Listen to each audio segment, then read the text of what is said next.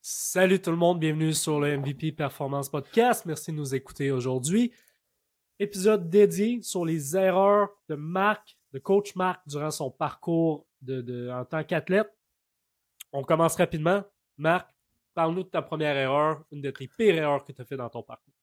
Fait une des premières erreurs, je l'avais euh, partiellement fait beaucoup plus jeune, vraiment à l'entrée au cégep, puis je l'ai refait aujourd'hui à l'âge de 28 ans. Euh, quand je dis aujourd'hui, c'est dans la dernière année c'est de vraiment vouloir bulk puis prendre du poids à tout prix. Euh, c'est un sujet qu'on a déjà parlé ensemble, surtout dans l'épisode des erreurs que tu as fait, que tu as voulu prendre du poids, mais personnellement, c'est une autre erreur que j'ai fait, puis je l'ai fait de deux façons vraiment différentes.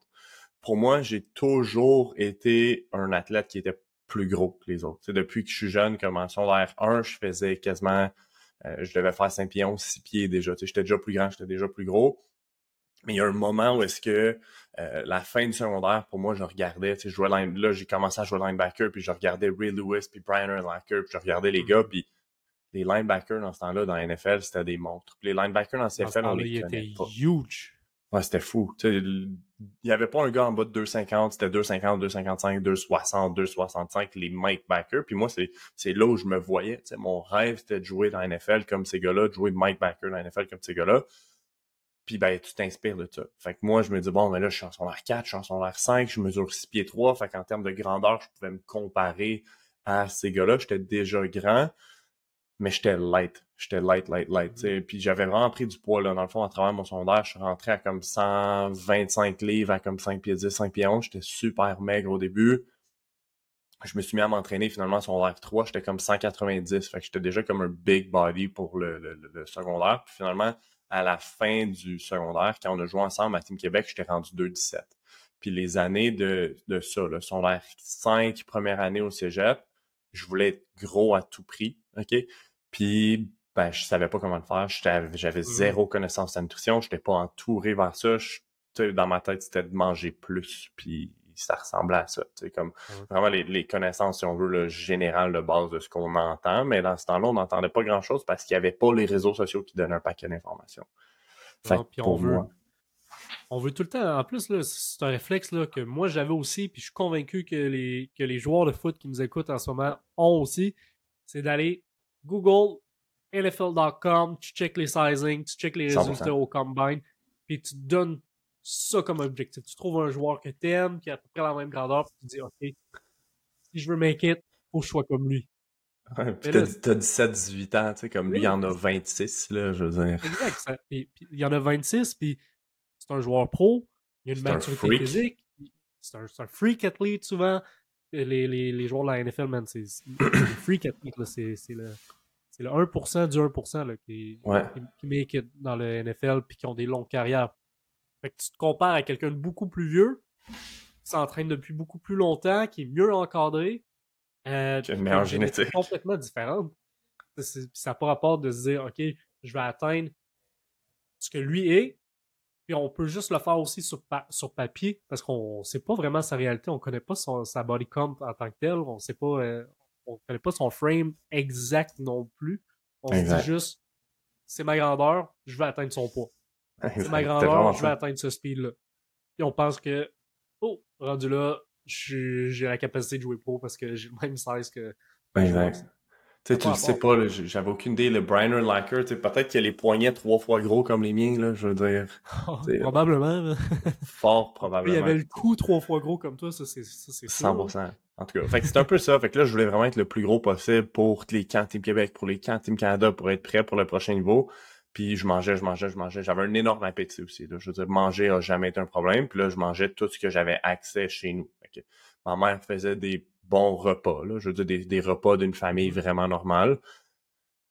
Mais comme une portion, c'était jamais assez. Puis c'était tout le temps comme un autre souper après le souper que je me faisais moi-même des enfants de genre. Puis pour manger plus, puis à un certain moment où est-ce que j'étais quand même conscient de qu'est-ce qui était bon, mmh. qu'est-ce qui était pas bon, puis tout ça. Je veux dire, mon déjeuner, je me faisais des omelettes avec des œufs, des blancs d'œufs, je me faisais un gros bol de gruau plein de fruits, mais après ça, ça se gâtait à travers la journée où est-ce que je mangeais plus, plus, plus, puis je me souviens de gens avec qui euh, avec qui j'ai joué au cégep, puis mon surnom était Tartine au cégep, là, c'était Marvin de Tartine, pour vous donner l'idée. Euh, en tout cas, on m'a jamais expliqué pourquoi les gars m'appelaient Tartine, mais si t'as l'air doutes que c'est pas parce que euh, t'étais sec. Non.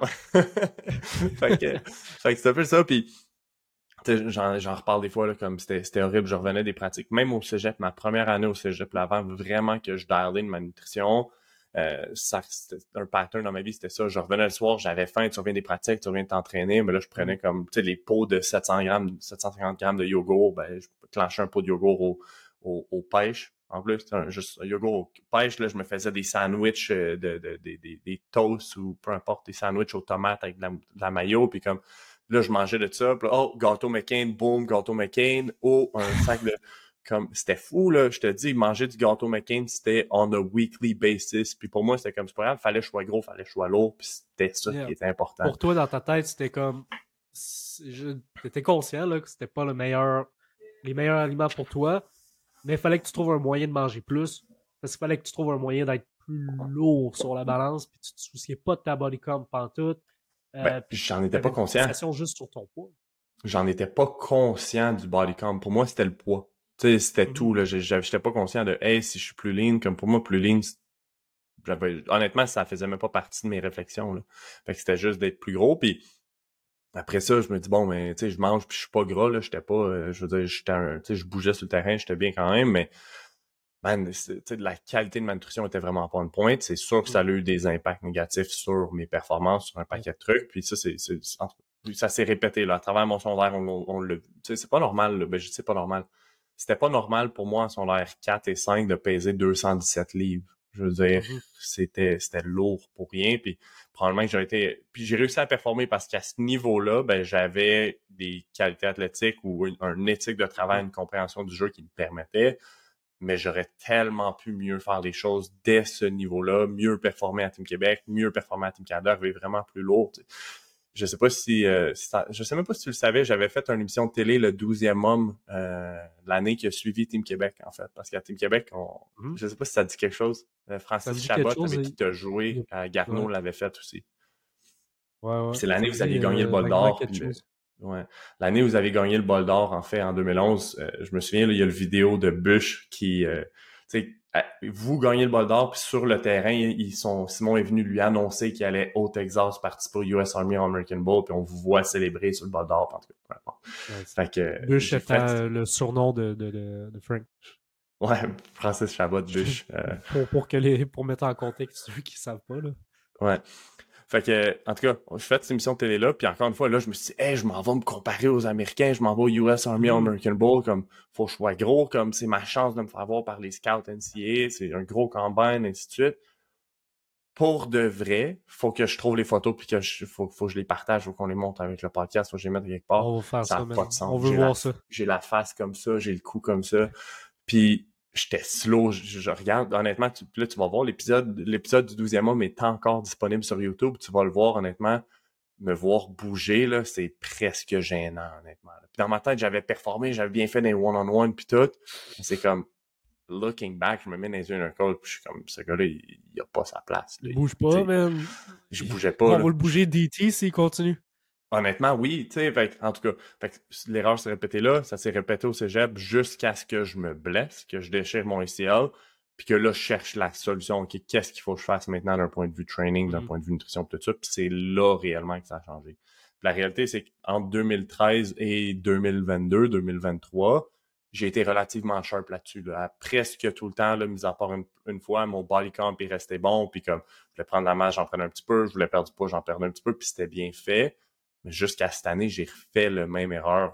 Je, me suis entouré d'un coach, puis j'ai pris beaucoup trop de poids. Tu sais, j'ai voulu bulk, accélérer le rythme auquel je voulais prendre la masse parce que Mhm. ça bougeait pas assez vite à mon goût. Puis next thing you know, j'étais 253 livres, puis comme je regarde mes progress pics, puis j'étais pas cute. Là. Ah, non. Euh, euh, juste avant de parler de ton plus récent bulk, parce que tu, tu sors tout, tout, tout, tout fraîchement d'une période de, de dirty bulk, d'une certaine façon.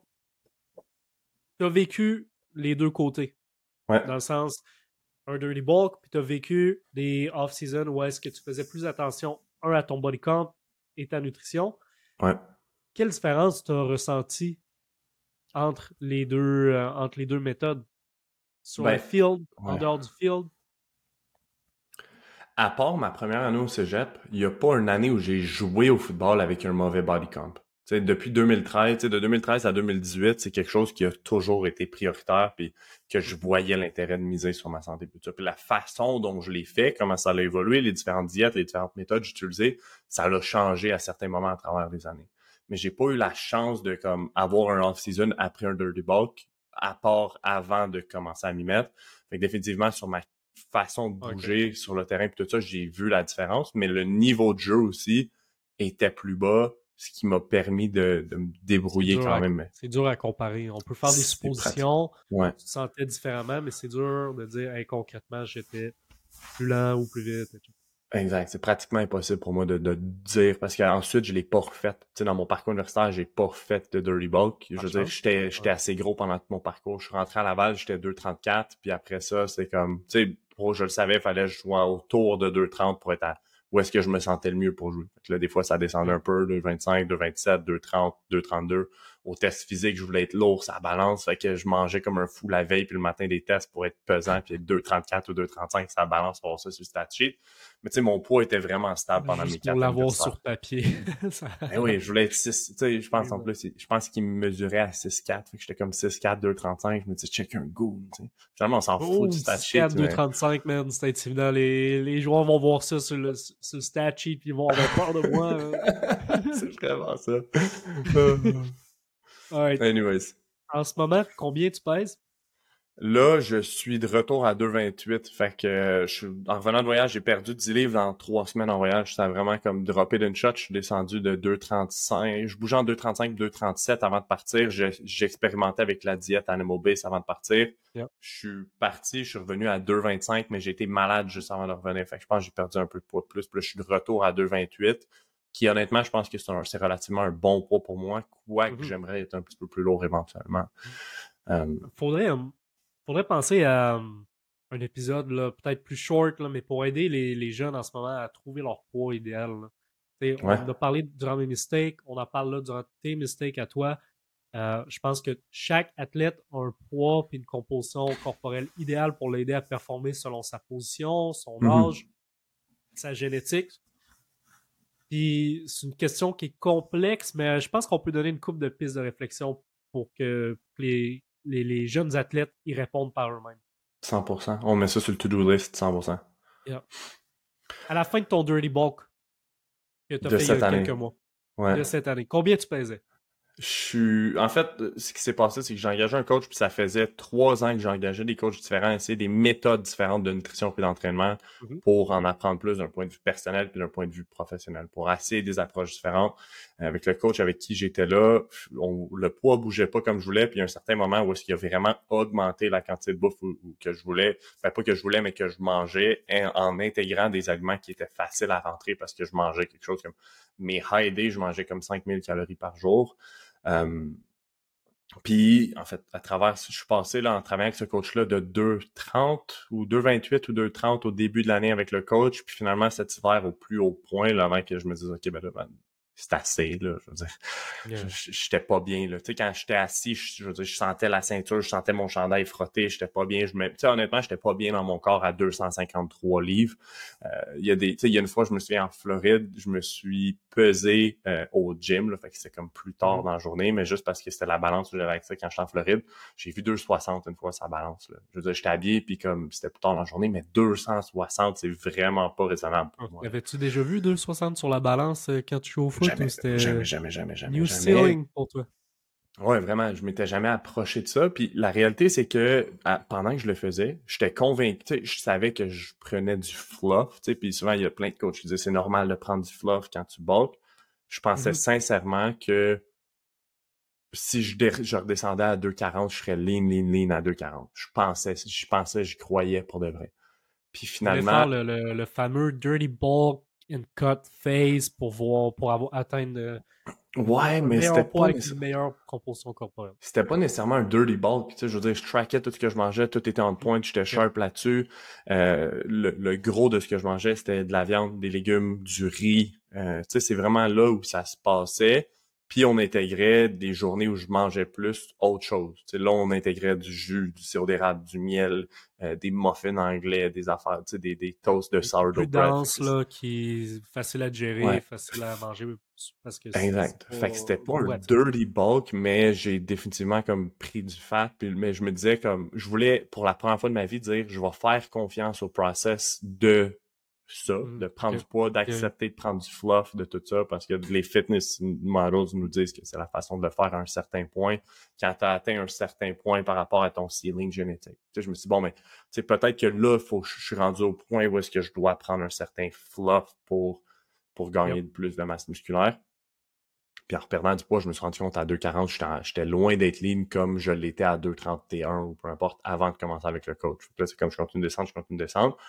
Puis je me remets un an plus tard, puis je suis pas bien ben plus musclé que j'étais, honnêtement. Là. Je suis oh, pas... Ça n'a pas fonctionné.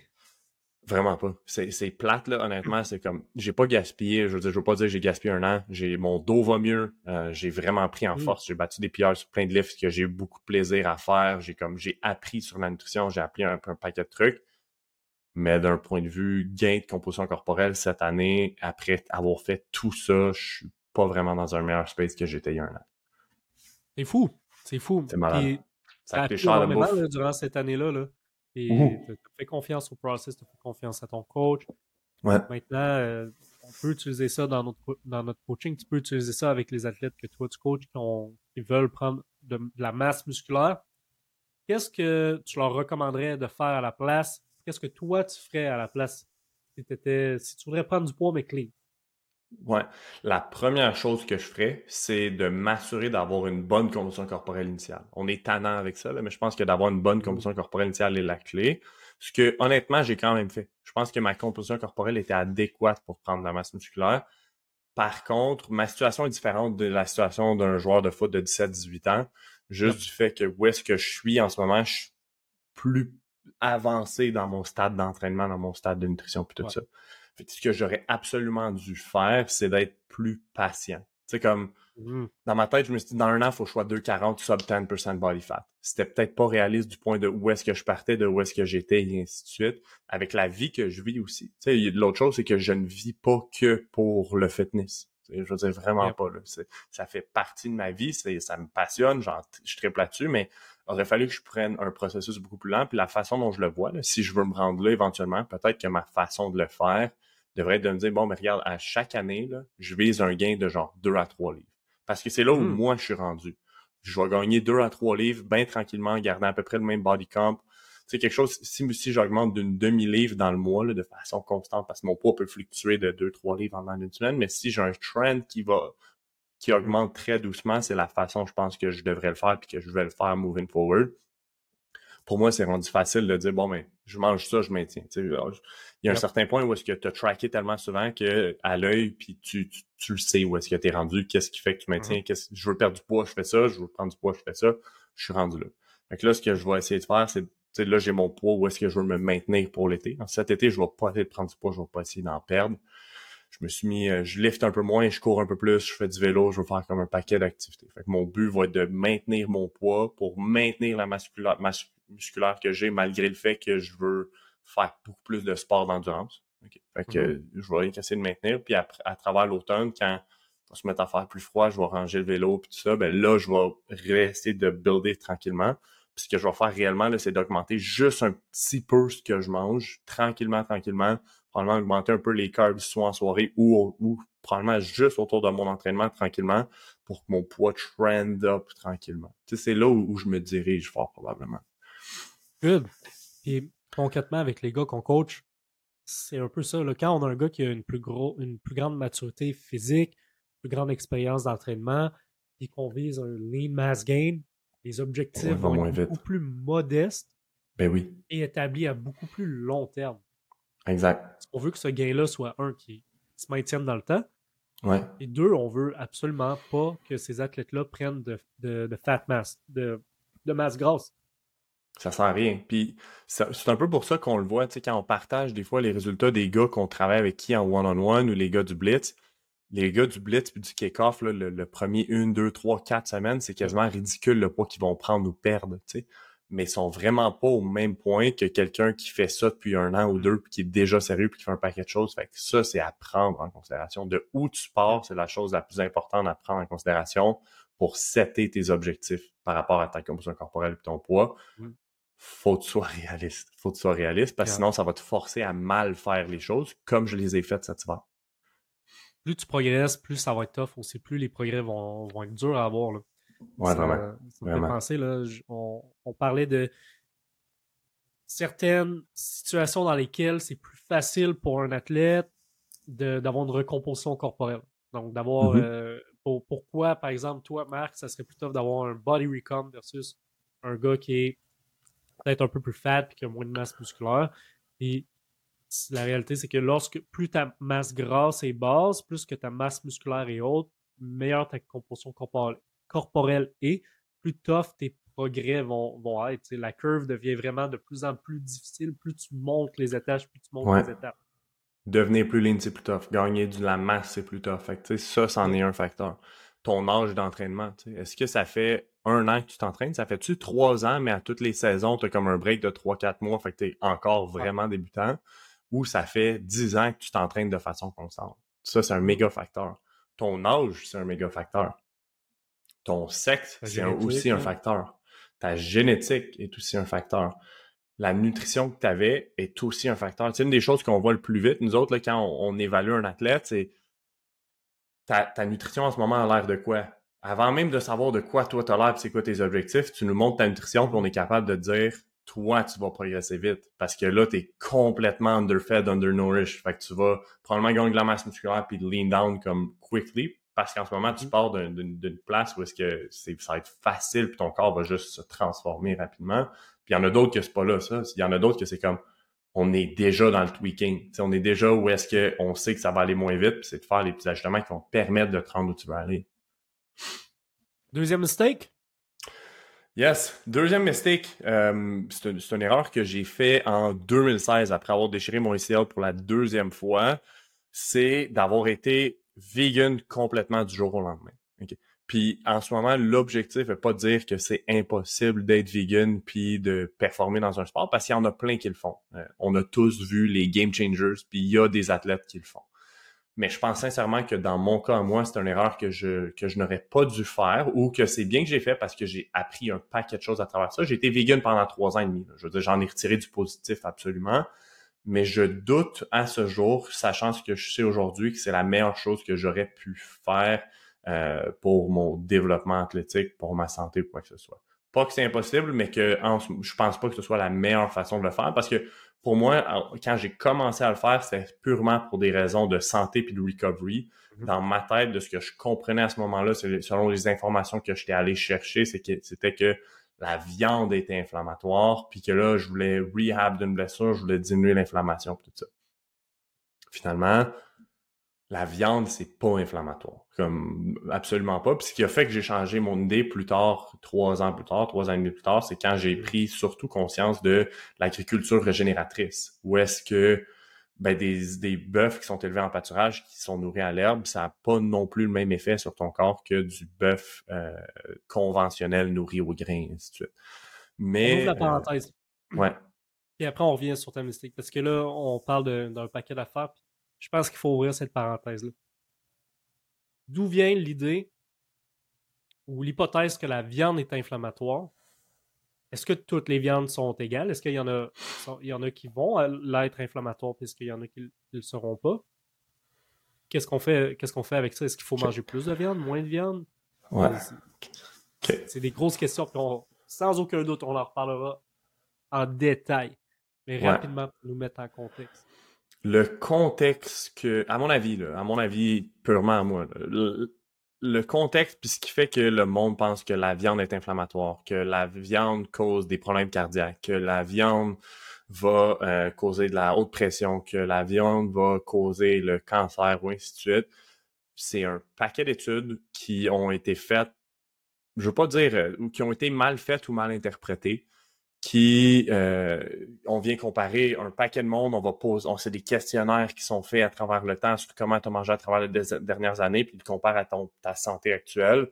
Puis là, ben, souvent, le monde qui mange plus de viande, c'est le monde qui ont plus de problèmes de santé. Long story short, c'est un peu ça. Par contre, à mon avis, il y a vraiment le, ce qu'on appelle le healthy user bias, right? Le mmh, healthy user bias, c'est souvent du monde qui sont plus conscients de leur santé, mais c'est du monde qui vont être portés à manger moins de processed food. Est-ce que c'est du monde qui sont portés à manger moins de viande, puis d'aliments transformés, puis de fast food, puis de burgers, puis de, de hot dog, puis de paquets d'affaires qui sont hyper transformés? Probablement. Est-ce que c'est du monde qui sont aussi portés à moins fumer? Tu quelqu'un qui se dit, moi, je vais faire attention à ma santé, je vais manger plus de plantes, plus de fruits, plus de légumes. C'est probablement aussi quelqu'un qui fume moins ou qui fume pas. C'est probablement quelqu'un qui boit moins. C'est probablement quelqu'un qui a un meilleur lifestyle, qui bouge plus, qui dort plus. Fait que tout ça rentre en compte. Par contre, dans ces corrélations-là qui ont été trouvées, ça, c'est difficile à prendre compte. Puis réellement, quand tu, tu regardes, il y a un, des, un excellent livre que j'ai lu sur le sujet, ça s'appelle euh, The Big Fat Surprise. Honnêtement, c'est mm-hmm. lourd comme livre. C'est pas un livre que je recommande à tous parce que c'est lourd. c'est comme. Enfin, j'ai commencé à le lire une fois, à un moment donné, j'ai give up, j'ai recommencé, puis la deuxième fois, j'ai vraiment comme dig in. Mais il y a de, de, il y a tu peux voir un paquet de corrélations, mais une corrélation n'est pas une causation. Puis de plus en plus, on se rend compte qu'il n'y a pas nécessairement de causation entre la viande, puis le diabète, la pression, les maladies cardiaques et ainsi de suite, surtout quand ça vient faire partie d'une diète qui est minimalement transformée. je pense que l'autre mm-hmm. point important est là. C'est, toutes les viandes ne sont pas créées égales, right? Un mm-hmm. steak, c'est pas une saucisse à hot dog. Un steak, c'est pas une slice de bacon. Une poitrine de poulet. Puis le poulet est comme pas mis dans la même, dans la même catégorie souvent que la viande. On voit le poulet comme étant plus santé qui, à mon avis, c'est débattable. Je pense que les deux sont à un niveau très similaire d'un point de vue santé, euh, de façon hein, vraiment honnête, mais on peut, tu sais, si tu manges bien, puis tu manges majoritairement des whole foods, des aliments minimalement transformés, mais c'est ça, puis le principe est le même pour la viande. Une viande froide ne peut pas être dans la mm-hmm. même conversation qu'une poitrine de poulet, qu'un steak, que de la viande hachée. je veux dire, c'est des choses qui sont complètement différentes, ça, c'est problématique. Souvent dans les grosses études qui sont faits sur l'alimentation, sur la viande, on le voit, la, tous ces types de viande-là sont regroupés en une catégorie souvent.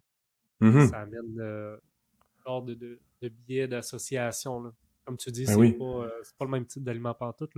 C'est comme si on disait que euh, du riz brun puis un gâteau au riz, là, ce serait la même chose. Comme un pudding comme package avec un paquet de sucre, un tapioca, là. C'est la même chose que le riz brun que tu fais toi-même fraîchement chez vous. Là. Exactement. C'est deux choses complètement différentes. Puis c'est comme comparer, exemple, moi qui, dans une journée normale, on va dire, je vais manger du bœuf, des fois du bison, du poulet, du poisson, peu importe, dans la même journée. Il y a des journées, je mange deux fois de la viande rouge, euh, puis ça m'inquiète pas. Mais c'est mettre ça dans la même catégorie que la personne va manger un œuf avec du bacon puis des saucisses déjeuner au déjeuner, va manger un sandwich avec des viandes froides. Les viandes froides, honnêtement, c'est un no-go, les viandes froides euh, qu'on achète à l'épicerie, à mon avis. Encore une fois, c'est un, no-go d'un point de vue santé, puis ça, c'est prouvé. Puis au souper, ben, ça va être euh, des hot dogs ou, un, ou peu importe. Que les, les deux, on a mangé de la viande trois fois dans la journée mais la qualité de la viande, que la, la façon dont la viande a été transformée, apprêtée, puis tout ça, c'est deux mondes complètement différents. Puis c'est là le problème, c'est tout mettre ça dans la même catégorie. On peut absolument pas comparer ça. Mais Marc, le gras saturé dans la viande rouge, dans ton steak, ouais. c'est pas bon pour toi, right? C'est pas mauvais pour moi. C'est pas, c'est, vraiment pas mauvais pour moi. Puis ça, c'en est un des gros, tu sais, les deux gros mythes qu'on entend beaucoup, là, c'est le gras saturé puis le cholestérol, right? C'est les deux places où ça se passe, qu'on parle de viande, qu'on parle d'œufs, puis tout ça, puis c'est pour ça que les deux sont démonisés. ok? Je pense sincèrement pas que le gras saturé est mauvais pour toi quand ça fait partie d'une diète qui est, qui est balancée, qui est équilibrée. Puis on le voit, il y en a plusieurs qui vont manger beaucoup, beaucoup, beaucoup de gras saturé, puis la, la santé est bonne parce que l'autre chose, c'est que leur, leur euh, le HbA1c, leur marqueur de, de taux de sucre dans le sang, leur sensibilité à l'insuline et ainsi de suite, est bonne. Fait que quelqu'un qui est, qui va vraiment avoir de la, qui va intégrer, qui va avoir beaucoup de gras saturé, mais beaucoup d'aliments process, puis qui va avoir un blood sugar qui est élevé, qui est instable, et ainsi de suite, là, je pense que ça peut être problématique. Sincèrement, je pense que là, ça peut être problématique. Mais le gras saturé en tant que tel n'est pas un problème. Ce que nous, on va recommander souvent aussi, ça va être une balance des trois types de gras. Puis je pense que c'est important, je parle. Puis je dis les trois, on pourrait le séparer en plusieurs classifications, mais d'avoir des gras saturés, d'avoir des gras mono-insaturés, des gras polyinsaturés dans ta diète, je pense que ça peut faire partie d'une diète qui est excellente pour la santé. je pense que de plus en plus, on le voit. J'espère qu'on s'y dirige, ok? J'espère mm-hmm. que, que, c'est là où on s'en va, de, prouver que ben, les gras saturés n'auront pas d'effet néfaste sur la santé dans une diète qui est mostly euh, whole food ou peu importe. C'est comme essayer de target un micro-élément, un grain de sable, alors que tu es, sur une plage, puis tu pourrais commencer à cleaner ta, plage en prenant les gros cailloux qui sont les gros problèmes. De dire que ton sel, ton gras saturé, ta viande, c'est ça le problème dans ton lifestyle, ton alimentation, alors que tu as quelqu'un qui fume, qui fait pas d'activité physique, qui, qui dort mal, c'est comme essayer de, de, de, de vider l'océan avec un verre d'eau. Là. Absolument. Absolument. On ferme la parenthèse. Ouais, Parce qu'on va en parler longtemps. On ferme la parenthèse. On vient sur ton mistake. So, basically, tu as décidé de, de, de, de, te mettre à une diète vegan. Parce qu'à ce moment-là, tu pensais que c'était la meilleure pour t'aider à récupérer suite à ton opération de ton ACL. Exactement. Puis à ce moment-là, ça a commencé pour ça. Puis à travers le temps, ça c'est réellement euh, les raisons pourquoi je le faisais. Parce que quand tu rentres, quand tu commences quelque chose comme ça, ce que tu veux, c'est comprendre plus, trouver des raisons supplémentaires pourquoi c'est bon, pourquoi ça marche. Tu veux de l'approbation, tu veux être capable d'avoir des réponses au monde qui te pose des questions, au monde qui te challenge. Fait que là, je plongeais vraiment là-dedans, puis de plus en plus en écoutant euh, tout ce monde-là. Puis une des personnes que je suivais beaucoup à ce moment-là, c'était John Venus puis son frère, j'oublie son prénom, mais c'est deux gars que je suivais beaucoup qui étaient vegan. Puis John Venus n'est plus vegan non plus, puis il reçoit des, des death threats, puis il se fait euh, il se fait menacer de mort, le John Vegan, depuis qu'il est plus vegan puis qu'il a recommencé à manger de la viande par des vegans. Je trouve ça un peu ironique que des gens qui refusent de tuer des animaux pour les manger menacent de mort des humains qui décident de... Je trouve ça un peu ironique, mais ça, c'est un autre tangente, là. Euh, en tout cas, à ce moment-là, c'était ça. Puis mes convictions d'être vegan se sont aussi transférées d'un point de vue écologique, d'un point de vue éthique, d'un point de vue mm-hmm. moral et tout ça. C'est là, c'était, j'étais full on vegan, vraiment comme j'aurais pas acheté euh, de cuir, j'aurais pas utilisé quelque chose qui mm. aurait été en contact. Comme c'était, je suis extrême, là. je suis blanc ou noir dans la vie, mais ça, c'en était vraiment un exemple.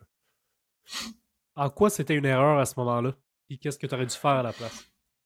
Ben, un, la viande n'est pas problématique, puis même que la, tu sais, il y a certains acides aminés puis certaines choses dans la viande qui peuvent être très utiles. d'un point de vue de d'acides aminés puis de qualité de protéines puis d'absorption de protéines, je pense sincèrement que les produits animaliers sont, sont supérieurs, ne voulant pas dire que tous les produits végétaux sont mauvais. par exemple, le, soya est une source de protéines complète, mais souvent les taux de digestibilité, fait qu'il y a plusieurs scores sur lesquels on peut, euh, on peut comparer les protéines, puis les protéines les plus, les plus supérieures sont genre les protéines provenant du lait, comme la whey, euh, les œufs, le yogourt, puis les protéines animales comme le bœuf, le poulet, ces affaires-là font partie des protéines qui sont similaires. Puis ça, je pense que c'est intéressant, puis c'est important d'un point de vue aussi de collagène. Fait que je pense qu'il y a de, l'acide aminé qui est de la glycine qu'on retrouve quand même beaucoup dans la, dans la viande, surtout si tu vas chercher des cotes qui sont plus là, collagéneuses, peuvent, peuvent, être vraiment intéressants dans un processus de réhabilitation tendinons, euh, de tendons, de ligaments, de suppléments de collagène aussi que j'aurais pas pris parce qu'un supplément de collagène, c'est pas vegan.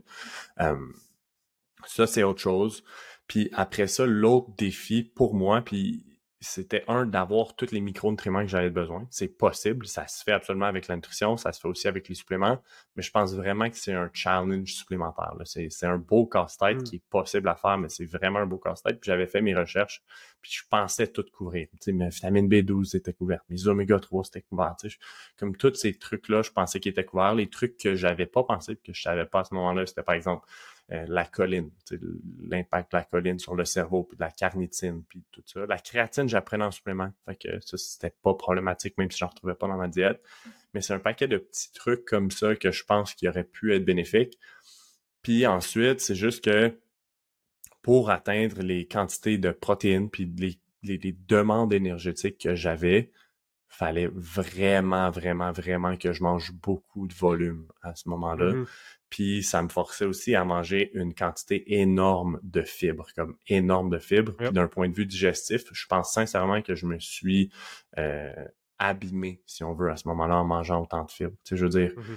des gaz, j'en avais, je veux dire, j'allais aux toilettes comme 4, 5, 6 fois par jour. C'était... Puis le volume que je mangeais me causait ça. Puis mes sources de protéines étaient majoritairement des sources de carbs à la base. Si je pense à des pois chiches, Mhm. je pense à des lentilles, je pense à des haricots noirs. Je veux dire, à part le tofu, le tofu, le tempeh et la protéine en poudre, les autres, c'est des sources majoritairement de carbs qui étaient aussi mes sources de protéines. Puis souvent, mes sources de fat, c'était aussi mes sources de protéines.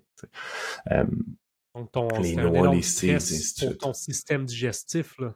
Ouais, vraiment. Puis c'est là où que, à ce moment-là, ben, dans ma tête, c'était normal. Puis c'est comme, ah, je mange beaucoup de fibres, fait que c'est normal que j'aille aux toilettes après chacun des repas. Puis je pensais que c'était normal. Puis, mais réellement, quand tu te mets à manger ces quantités-là de, de, de, protéines, puis de volume, puis de fibres, c'est peut-être pas optimal. C'est surtout dans un contexte athlétique.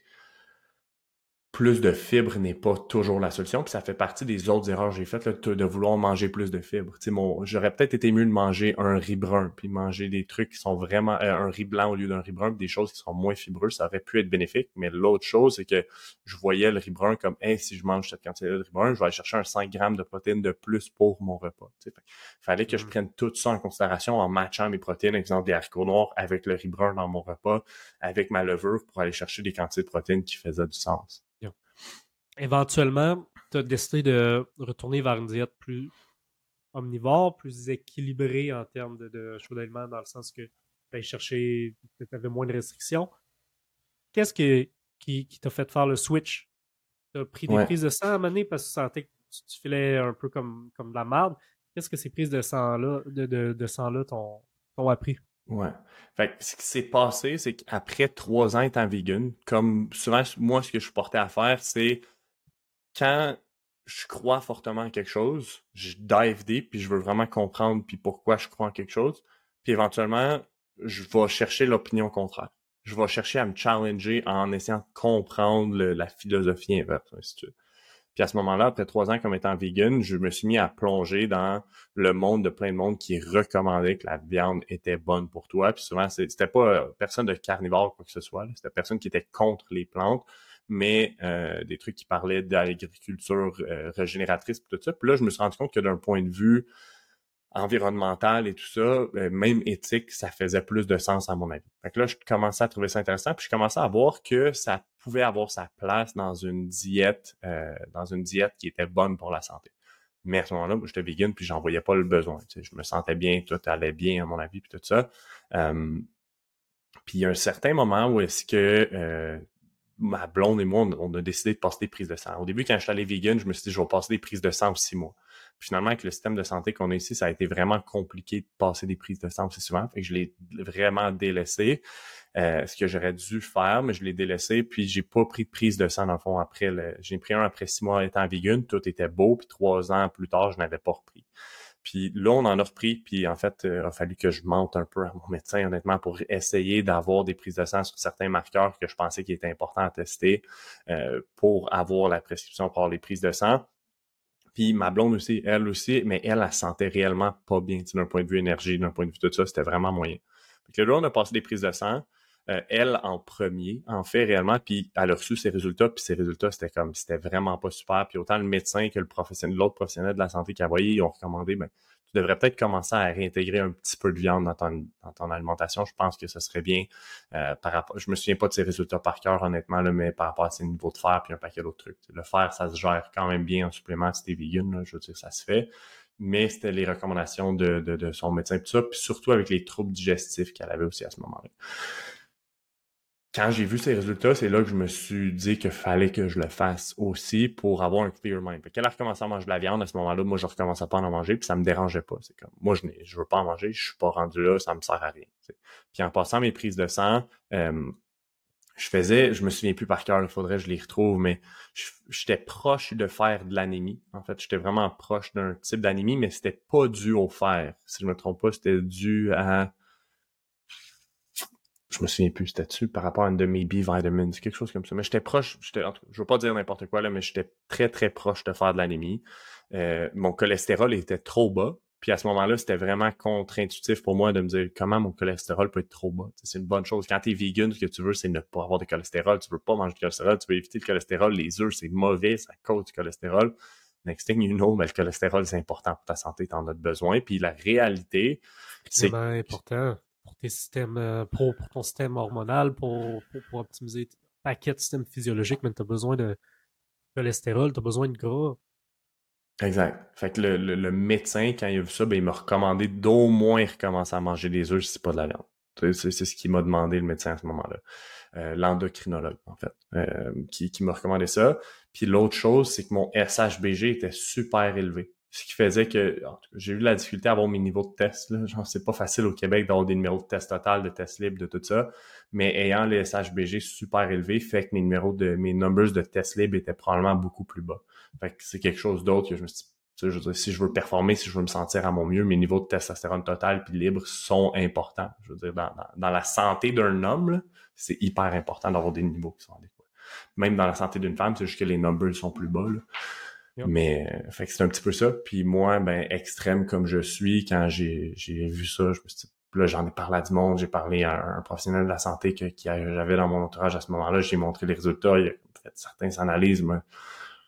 Puis les, en tout cas, la recommandation du médecin puis de lui était recommencer à manger de la viande. Fait que le lendemain, j'ai déjeuné avec du steak puis c'était ça. Fait que ça s'est ça résumé. Ça a combien de temps avant que tu vois une différence dans comment tu te sentais? Si t'en as senti une? À partir du moment que tu as réintégré la viande dans ton alimentation? Ça n'a jamais été comme, tu sais, autant du moment quand je suis allé vegan que quand j'ai arrêté d'être vegan, j'ai pas eu un switch comme ça, là, vraiment pas. Euh, quand j'ai recommencé à manger de la viande, tu sais, je me sentais pas nécessairement mal non plus, là, quand j'ai décidé de recommencer à manger de la viande, je me sentais pas malade ou quoi que ce soit, je me sentais correct. Où est-ce que j'ai eu vraiment une différence? C'est après une couple de semaines, voire mois après avoir commencé à manger de la viande, j'ai fait un elimination diet parce que mon système digestif était encore moyen. Je veux dire, tu sais, j'avais encore de la misère avec ça. Puis on s'est dit, bon, mais peut-être que donner un... devenir aider le... Enfin, je veux pas dire un reset, là, c'est des termes qui sont vraiment comme pas appropriés, mais de venir aider mon système digestif à se rétablir, si on veut, en enlevant les aliments qui peuvent potentiellement être inflammatoires, problématiques pour moi, intégrer certains suppléments qui peuvent aider avec le gut lining puis tout ça. Euh, là, j'ai fait une, elimination diet, puis c'est là où tout a commencé à mieux aller. C'est là où, d'un point de vue digestif, ça s'est réglé. Puis je pense que la santé se base beaucoup sur la digestion. Fait que c'est à ce moment-là, quelques semaines plus tard, où ça s'est mieux, allé. Puis la réalité, c'est que le premier aliment que j'ai réintégré, j'avais hâte d'en remanger, c'était les brocolis. Puis les brocolis m'ont vraiment pas fait à ce moment-là. Puis la réalité, c'est que j'en mangeais probablement ben trop quand j'étais vegan, vraiment. Puis c'est un, légume que, je, honnêtement, je considère qui est super. Mais à ce moment-là, j'ai recommencé à en manger, je me suis remis à être ballonné, à avoir des gaz, ainsi j'ai coupé les brocolis, je me suis mis à réintégrer autre chose. Puis cette période-là transitoire euh, m'a permis d'améliorer, de, si on veut, ma santé digestive. Puis depuis, ça a super bien été. ma diète a évolué, a changé à travers le temps, mais depuis ce temps-là, j'ai plus de troubles digestifs euh, du tout. Good. Je comprends. Cool. Um, est-ce que c'est le moment de transitionner vers ta troisième biggest mistake? Ouais, on transitionne là-dessus. Je pense que ça va être un sujet qui est plus rapide, mais vraiment, vraiment, vraiment important. La troisième erreur que j'ai faite, c'est quand j'ai terminé de jouer au foot, en fait, euh, je me suis fait opérer pour l'ACL pour une troisième fois. Puis à ce moment-là, ce que je voulais, c'est m'assurer de ne pas perdre le 16 dans ma jambe, puis de rehab le plus vite possible, puis de pas perdre de poids. Fait que là, après l'opération, la chance que j'avais, c'est qu'ils ont pris un tendon de cadavre.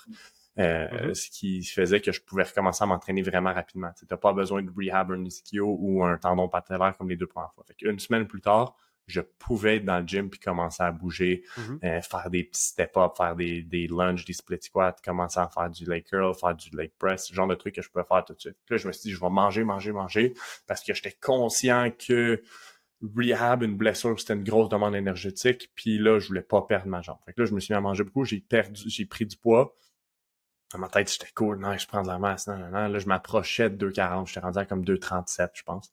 Jusqu'à mhm. ce qu'un de mes teammates, euh, un ancien teammate, me passe le commentaire dans le t-shirt que j'étais que hey, euh, t'as pris du poids.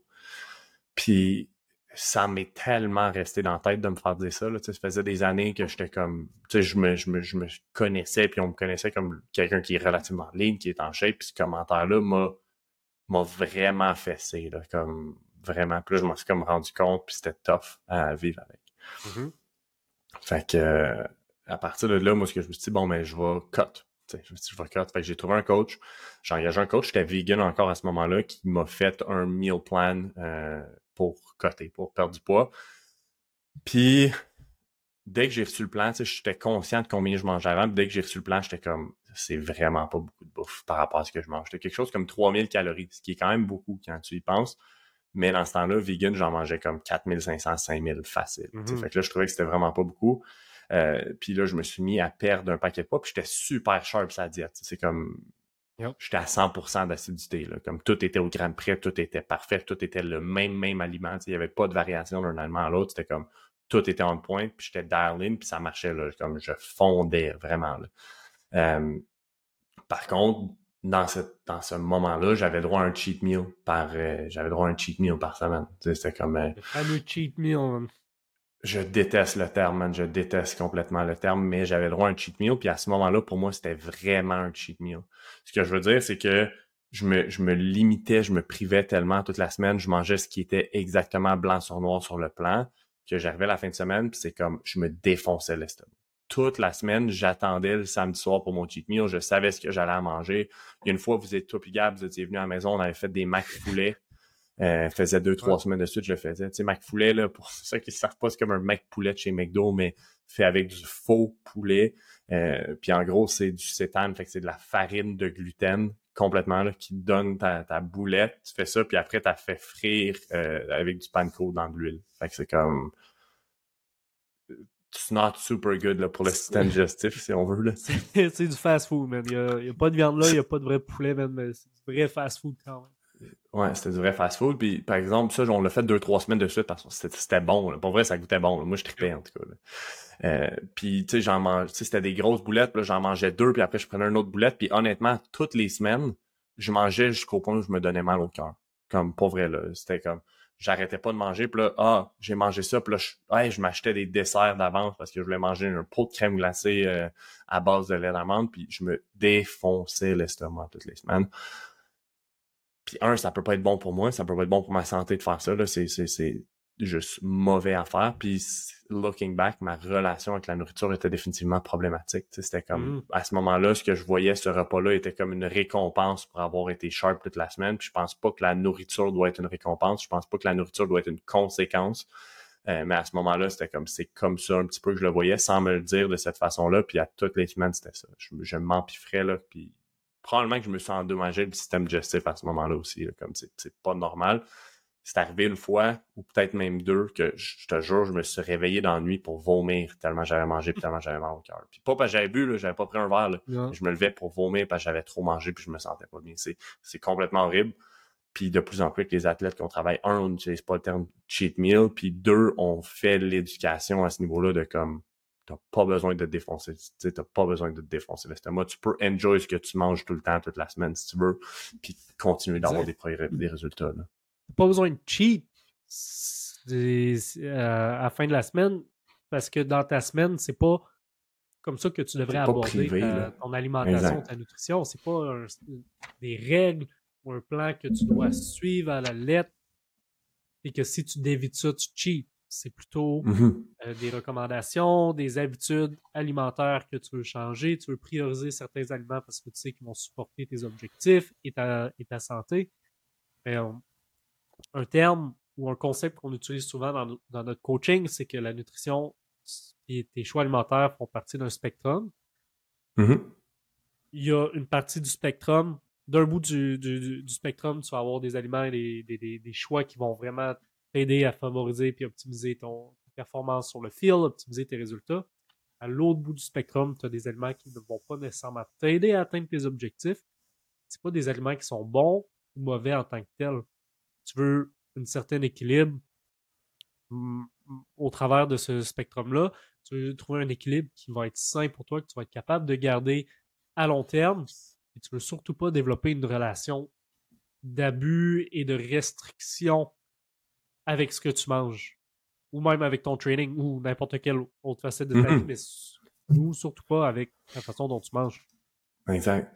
Même principe que, tu sais, là, tu le dis avec le training, mais souvent c'était ça aussi. Quelqu'un qui est porté à cheat meal, manger quelque chose de même, puis dire, hey, le lendemain matin, je vais faster, je vais pas déjeuner pour compenser, puis je vais aller faire une heure de cardio à jeun.